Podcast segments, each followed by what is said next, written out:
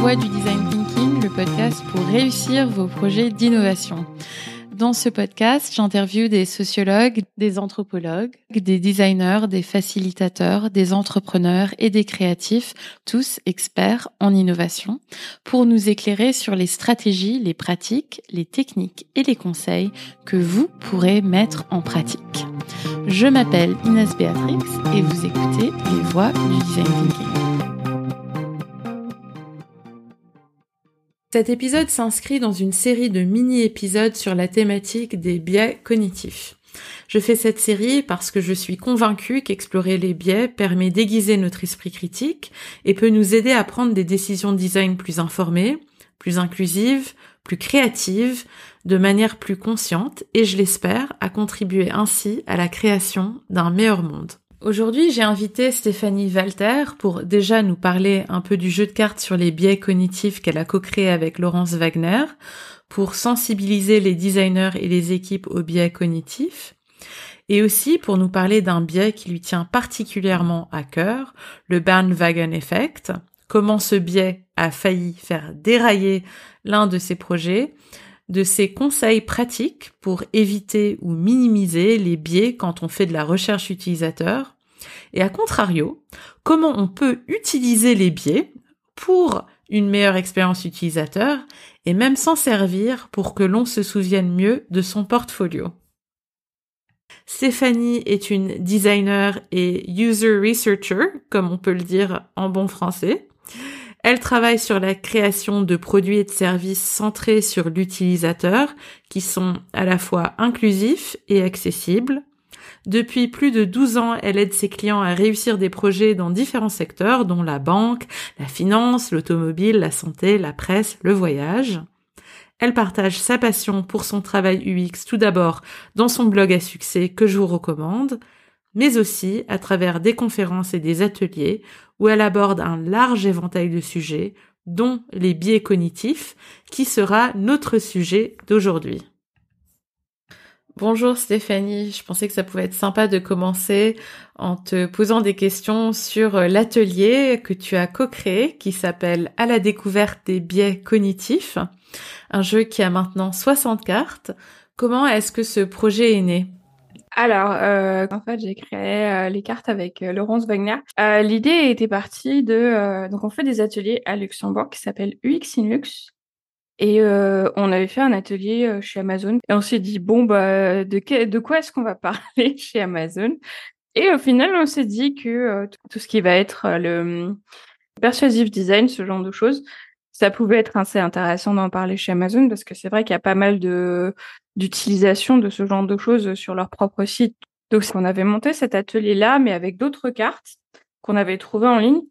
Et on a trouvé que ces cartes-là étaient sympas, mais correspondaient pas forcément vraiment à euh, ce euh, à quoi on veut faire référence. Donc le premier atelier, c'était avec des cartes qu'on a trouvées. Et puis ensuite, on s'est dit, bah, pourquoi on créerait pas notre propre jeu de cartes? Et au final, on est vraiment allé euh, bah, dans le, le, codex des biais, je sais plus combien il y en avait, il y en avait plus de 150, je crois.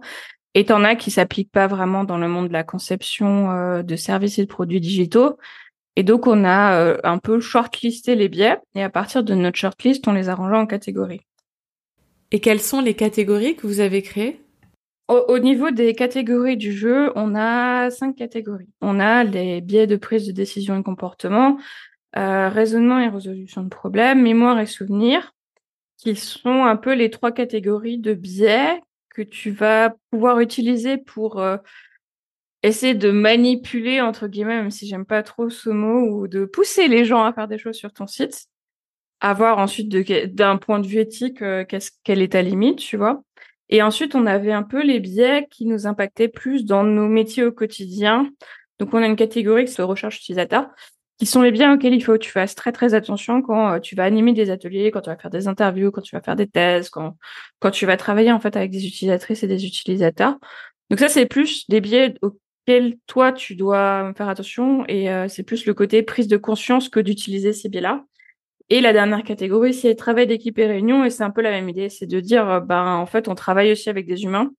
Oui, et ce que je trouve intéressant dans ce que tu dis, c'est qu'il y a certains biais, donc par exemple les biais recherche utilisateur, qu'on va vouloir absolument minimiser, mais qu'il y a d'autres biais qu'on ne veut pas minimiser du tout, mais qu'on va au contraire vouloir utiliser. Oui, c'est ça. Enfin, tu peux avoir euh, un exemple typique, c'est euh, les humains n'aiment pas euh, ne pas finir des choses. Genre, on n'aime pas ne pas finir son assiette et et tu regardes aujourd'hui de plus en plus de sites quand tu as un processus d'onboarding, ça te liste des étapes avec des petites checks. Donc déjà, ça se biais de quand tu as fait un truc, tu as la petite checkmark. Tu as une espèce de rush de dopamine, donc c'est satisfaisant. Et surtout, tu as ce côté, euh, je veux finir, je veux mettre toutes les checks, euh, je veux les collectionner et finir mon profil. Donc c'est ce genre de choses, tu vois. C'est pas forcément utiliser les billets pour euh, forcer les gens à acheter. Ça peut être aussi juste pour les pousser dans dans des choses qui sont plutôt bénéfiques et, et positives aussi de ce côté-là. Donc après, c'est ensuite c'est mmh. une question d'éthique et et de voir. Après, tu vois, ça peut être nous, il y a un biais qu'on utilise éternellement, c'est en réunion, c'est le pick and roll où les gens se souviennent du début, de la fin, mais rarement du, milieu d'une expérience. Et euh, c'est ce que dis quand. Pick and, donc peut-être si tu peux euh, expliquer juste un petit peu pour nos éditeurs. Les gens vont souvent se souvenir du début, de la fin, ou s'il y a un fait très très très marquant, donc le pic, comme dans les montagnes russes, tu vois, ils vont s'en souvenir aussi. Mais si t'as pas un fait super marquant au milieu de l'expérience, bah, potentiellement ils vont se souvenir euh, du début et de la fin. Donc c'est ce que je disais euh, quand je fais du mentoring par exemple, sur tout ce qui va être euh, des présentations de portfolio.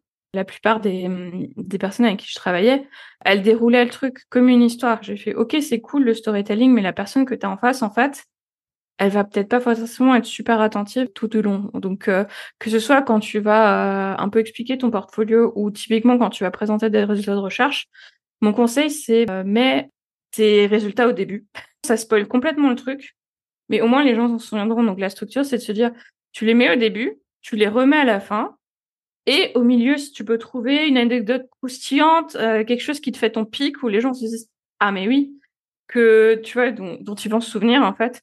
Je pense que la plupart de, de nous, quand on était à l'école, on se souvient absolument pas des cours, euh, du, du contenu des cours. Par contre, moi, je me souviens de citations de ma prof de philo parce que ça partait tellement dans et ça crée ces pics là, tu vois. J'ai aucune idée de pourquoi on parlait des tomates à ce moment-là, mais à un moment donné, elle s'est criée euh, oui, mais la tomate est aliénée parce qu'il lui faut un tuteur. Aliénation au sens euh, philosophique du terme de t'as besoin d'aide, un truc. Enfin bref, je, je me souviens plus. de parler. Ça t'a marqué. Oui. des filles qui dit oui, mais la tomate est aliénée, c'est un truc qui m'a marqué.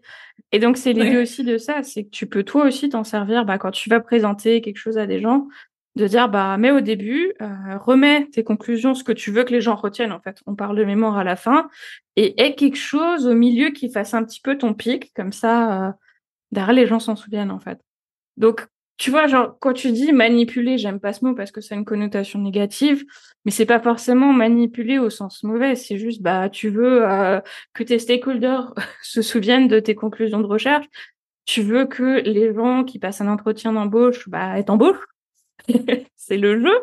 Donc à un moment donné, c'est un peu genre mettre tes, chances de ton côté, quoi. Quel est le biais sur lequel tu aimerais particulièrement nous sensibiliser? Alors moi j'aime bien le bandwagon effect. Je sais jamais sa traduction en français. Oui, c'est ça et c'est aussi appelé l'effet de mode. Mm. Ouais, J'aime pas l'effet de mode parce que t'as moins cette image. En fait, en, en anglais, t'as l'expression jump on the bandwagon où c'est genre, tu sautes sur le petit train et tu suis tout le monde, tu vois. Et je trouve qu'elle est imagée, elle, elle fonctionne très bien d'un point de vue représentation et visuellement, de se dire en fait tu vas faire quelque chose parce que les autres le font et pas parce que tu penses que c'est la bonne chose à faire. Et euh, c'est un biais qui va être euh, très très très impactant sur euh, bah, des réunions, sur des, des comportements de groupe. Moi j'ai un exemple typique. On avait travaillé sur, on travaille toujours sur le redesign d'un gros d'une grosse interface et on avait un groupe pilote et euh, ce groupe pilote, en fait, à un moment donné, dans un des meetings, euh, non, jusque-là, on n'avait aucun problème, ça se passait plutôt bien. Et à un moment donné, il y a quelqu'un dans des dans un des emails qui euh, dit, je sais plus ce qu'il disait, mais grosso modo, ah si, il disait qu'il y avait un problème avec la navigation et que c'était trop compliqué de naviguer. Et à partir du moment où cette personne a dit c'était trop compliqué de naviguer, on a eu plein de gens qui ont répondu à l'email en lui, moi aussi je trouve que c'est trop compliqué, nanana. On a fait un meeting avec ces gens-là où euh, j'étais avec un collègue et je pense qu'il était désespéré à la fin du meeting, disant non mais euh, enfin je sais pas quoi faire là ils ont l'air de trop trop galérer. Euh, alors euh, oui il y a un clic de plus mais en même temps pas vraiment. Mais enfin il essaie de comprendre, de rationaliser le truc, de se dire mais pourquoi tout allait bien jusqu'à cet email de ce mec-là? Et d'un seul coup tout le monde a suivi le mec en mode oui c'est trop horrible la navigation.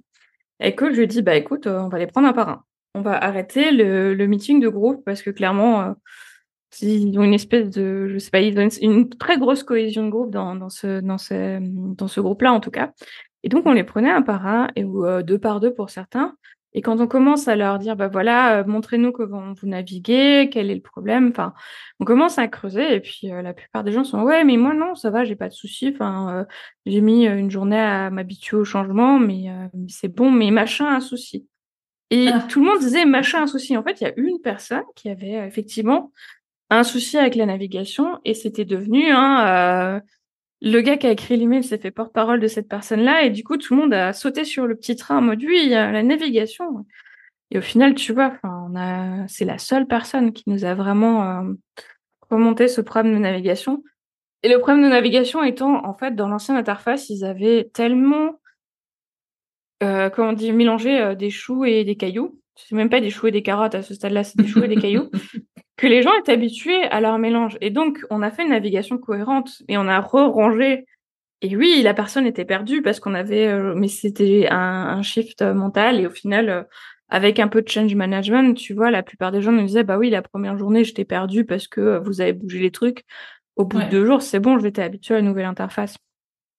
Donc on avait ce côté très et mon collègue était livide. Enfin, je pense que si je lui en reparle aujourd'hui, euh, il va me dire son son rythme cardiaque a monté. Je sentais dans sa voix le désespoir pendant ce meeting.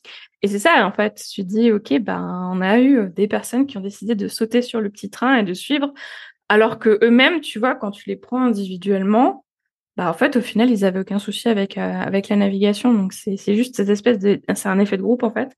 Ouais, ouais, l'amplification, ouais. Mm, mm, mm. ouais, c'est ça, ça amplifie les trucs.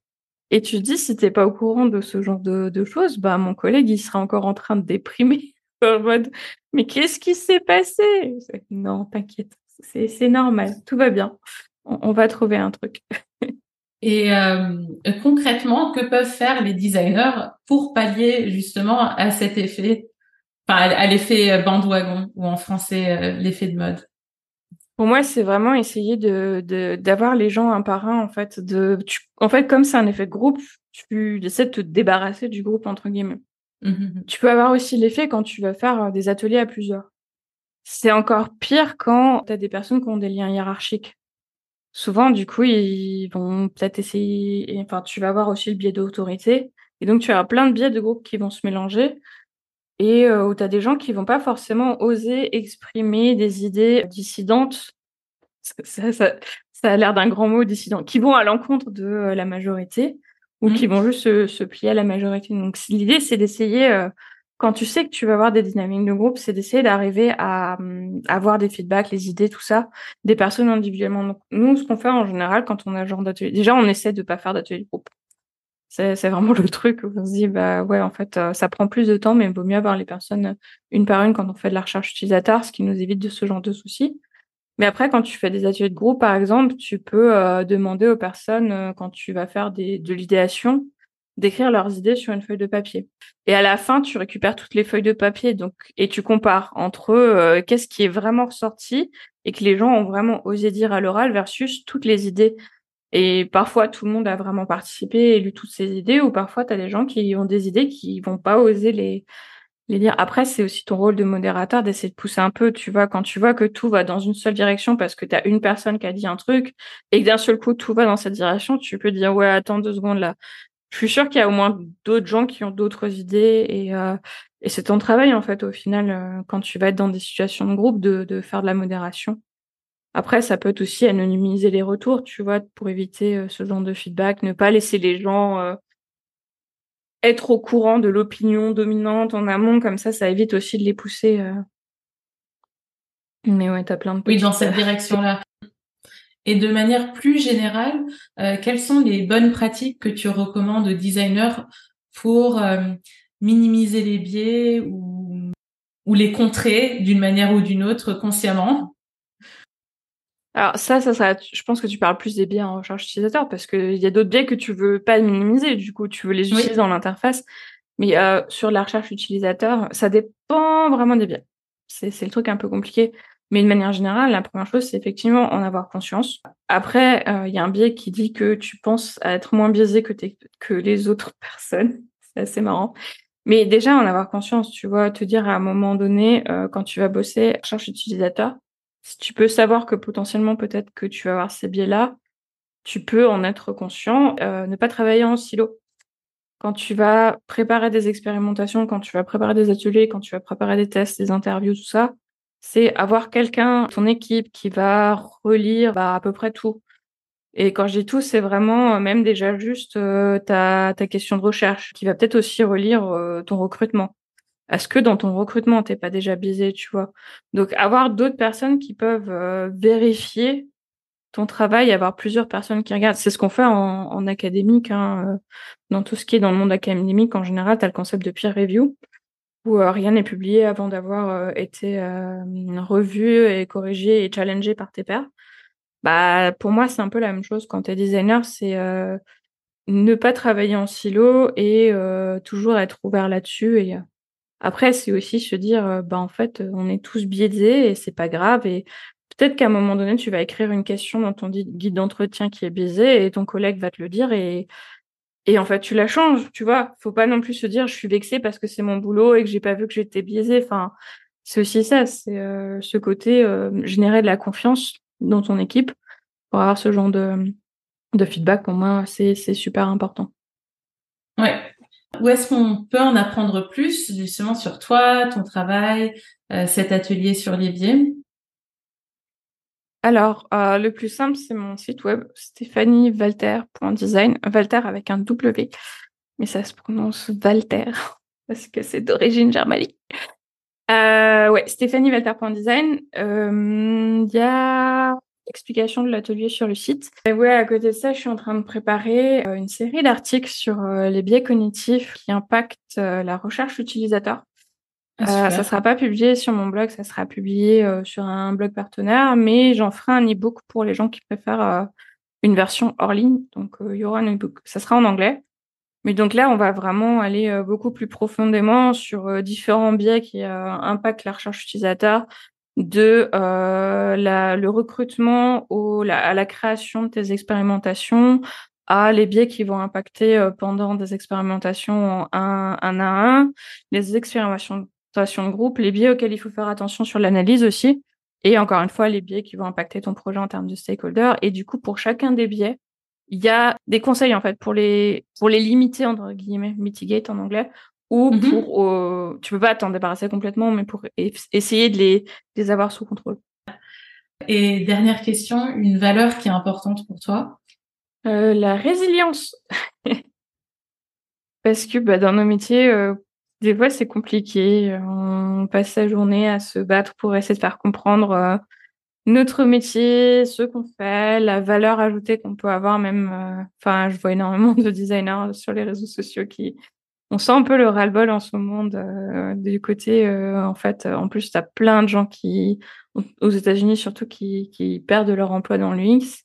Mm. Et c'est de se dire, ouais, c'est, c'est pas facile en fait. C'est un métier super intéressant, super cool quand ça se passe bien, mais ça peut être aussi super épuisant. On travaille avec de l'humain aussi, donc euh, donc c'est se dire à un moment donné, ouais, il faut beaucoup de résilience à mon avis pour, pour survivre euh, dans nos métiers aujourd'hui.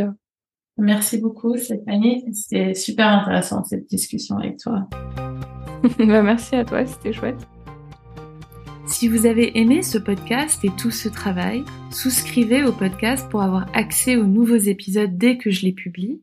Et si vous êtes sur Apple Podcast, ça serait vraiment super si vous pouviez laisser un avis et si vous pouviez me donner le maximum d'étoiles pour que le podcast soit bien référencé, ça m'aiderait beaucoup. Pour en savoir plus sur le design thinking, rendez-vous sur mon blog lesvoixdudesignThinking.com. Vous pouvez me suivre sur Instagram à Les Voix du Design Thinking et sur Twitter. Là, c'est plus court, c'est Les Voix du DT. Ayez confiance en votre créativité, continuez à être curieux et à vouloir en apprendre plus parce que le monde a besoin de gens qui ont vos talents uniques pour innover. À très bientôt!